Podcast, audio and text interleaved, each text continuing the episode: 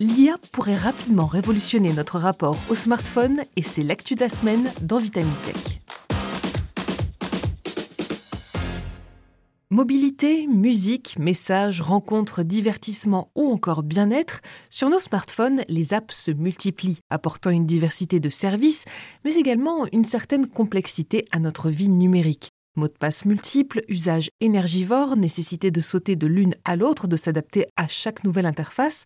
Si nous aurions aujourd'hui du mal à nous passer d'elles, ça ne veut pas dire pour autant qu'elles n'ont pas encore besoin d'être améliorées. Et dans ce domaine, une fois encore, l'IA pourrait devenir une alliée considérable. Reste à savoir comment, cependant, car alors que certains experts arguent qu'elle pourrait aider à améliorer la navigabilité des applications, d'autres prédisent qu'elle pourrait tout simplement signer leur fin.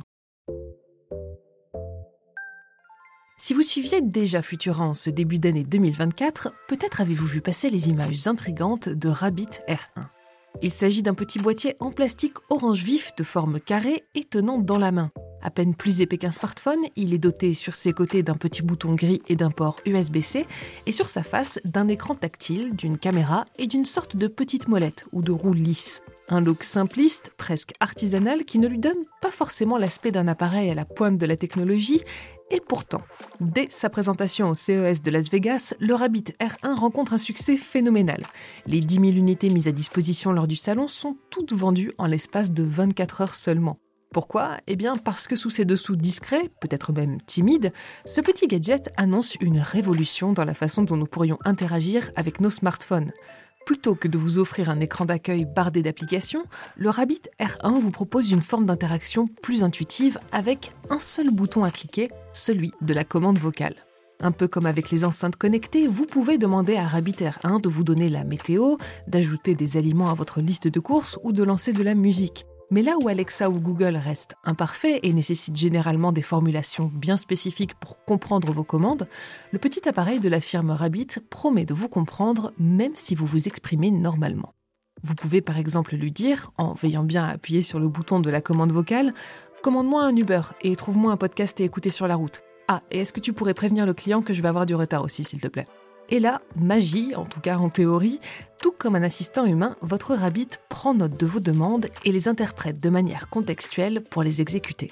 Par exemple, si votre calendrier indique que vous avez un rendez-vous avec un client à Port-Louis dans une heure, mettons, l'appareil va récupérer l'adresse de ce rendez-vous pour renseigner directement votre destination à Uber sans que vous ayez besoin de fournir plus de précision. Il enverra aussi directement un message à ce client pour le prévenir de votre retard. Pour ce faire, l'OS du Rabbit R1 s'appuie sur un grand modèle d'action, ou LAM, Large Action Model en anglais.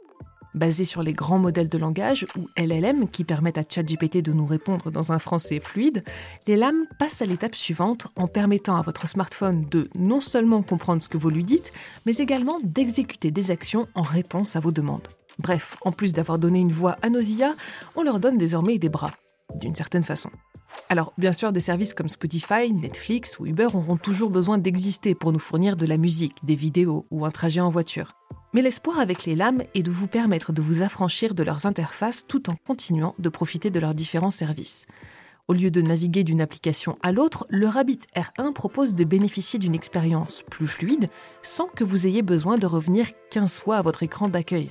Imaginez demain pouvoir naviguer uniquement à la voix sur votre portable ou sur votre ordinateur en parlant naturellement comme un être humain. Pas mal, non? Alors, notons quand même deux choses. Déjà, le Rabbit R1 n'est pas un portable, en tout cas pas pour l'instant. Il ne permet pas d'appeler et d'après les dires de son créateur, son but est de vous aider à passer moins de temps sur votre téléphone et notamment sur les apps de réseaux sociaux. On a donc affaire à un produit qui reste à ce jour distinct du smartphone. Ensuite, même si les lames font beaucoup parler d'eux ces derniers mois, leur entrée dans la high-tech est toute récente. Le Rabbit R1 devrait sortir autour de Pâques et c'est seulement alors que l'on pourra commencer à voir s'il est aussi efficace qu'il le prétend. À ce stade-là, j'ai dû répéter Rabbit R1 près d'une dizaine de fois, donc je tiens à le préciser, cet épisode n'est pas sponsorisé par Rabbit. D'ailleurs, on peut signaler qu'en début de semaine, le service de téléphonie Dutch Telecom a lui aussi pris le pari du zéro app en annonçant le lancement de son premier smartphone, cette fois-ci avec une interface 100% dirigée par l'IA. Bien, maintenant qu'on a vu comment les lames pourraient être mis à profit pour modifier notre façon d'interagir avec les portables, essayons de nous projeter quelques années dans le futur et de voir si les apps sont vouées à disparaître complètement ou non.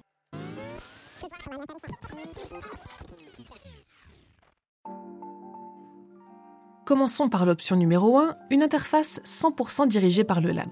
Une fois toutes vos applications installées sur votre smartphone, plus besoin de les ouvrir. Si vous avez besoin de connaître l'heure de votre train, il vous suffit de demander la réponse à l'IA qui ira consulter l'app SNCF par exemple, puis vous donnera directement la réponse. Plus besoin d'ouvrir Spotify ou Deezer, d'attendre le chargement de la page d'accueil, de cliquer sur Recherche, puis de taper le nom d'une musique. Énoncez simplement le titre que vous cherchez et votre portable s'occupera de lancer le morceau depuis l'app. C'est plus intuitif, c'est beaucoup plus rapide et ça permet de faire autre chose en même temps. Bref, c'est chouette. Dans ce cas, les applications disparaîtraient petit à petit pour devenir de simples banques d'informations dans lesquelles l'IA pourra aller piocher selon les paramètres que vous lui fournirez. Mais il y a tout de même quelques petits inconvénients et limitations à garder en tête quand on envisage ce premier scénario. La liste est longue, alors contentons-nous d'en prendre quelques-uns. Pour commencer, comme on vient de le dire, l'IA n'ayant pas encore fait ses preuves sur ce nouveau terrain de jeu, rien ne garantit qu'elle n'atteigne pas un plafond de verre dans sa capacité à comprendre et interpréter nos propos. Est-ce qu'elle comprendra vraiment de quel client vous lui parlez quand vous lui demandez d'envoyer un message? Est-ce qu'elle est vraiment capable d'enregistrer toute une liste de tâches énoncées naturellement sans rien mélanger ni oublier? Ça reste à prouver. Autre souci, quand vous demandez à l'IA de vous commander un Uber ou un billet de train, vous pouvez être tenté de comparer les prix avant de vous lancer. Auquel cas, vous risquez sûrement de devoir quand même passer par l'application pour avoir plus de détails, comme le temps de trajet, les correspondances ou le type de voiture que vous commandez. De la même façon, vous pouvez être tenté de naviguer entre les différents menus d'un service de livraison avant de vous commander à manger. Problème supplémentaire, le fait d'exprimer les commandes vocalement.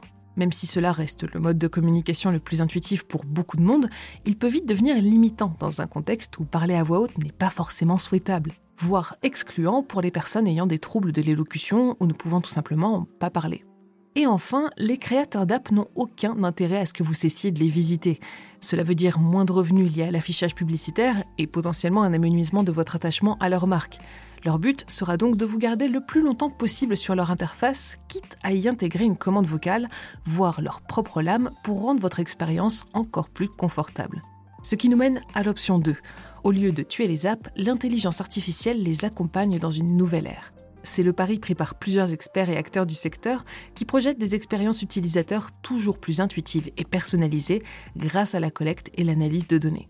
Des algorithmes plus performants seront synonymes de réseaux sociaux toujours plus addictifs, d'applications de sport ou de bien-être capables de vous conseiller, ou encore de services de shopping susceptibles de vous faire acheter plus en délimitant parfaitement vos goûts. Quoi qu'il advienne, c'est certain, avec l'IA, le smartphone entre à son tour dans une nouvelle révolution. C'est tout pour cet épisode de Vitamine Tech. Pour ne pas manquer nos futurs épisodes, abonnez-vous dès à présent à ce podcast et si vous le pouvez, laissez-nous une note et un commentaire. Cette semaine, je vous invite à découvrir notre dernier épisode de Bête de science dans lequel Agatha Liv, un bazin, vous parle du labre nettoyeur, un petit poisson qui a créé des stations de lavage où il nettoie et masse ses clients. C'est assez impressionnant. Pour le reste, je vous souhaite une excellente journée ou une très bonne soirée et je vous dis à la prochaine dans Vitamine Tech.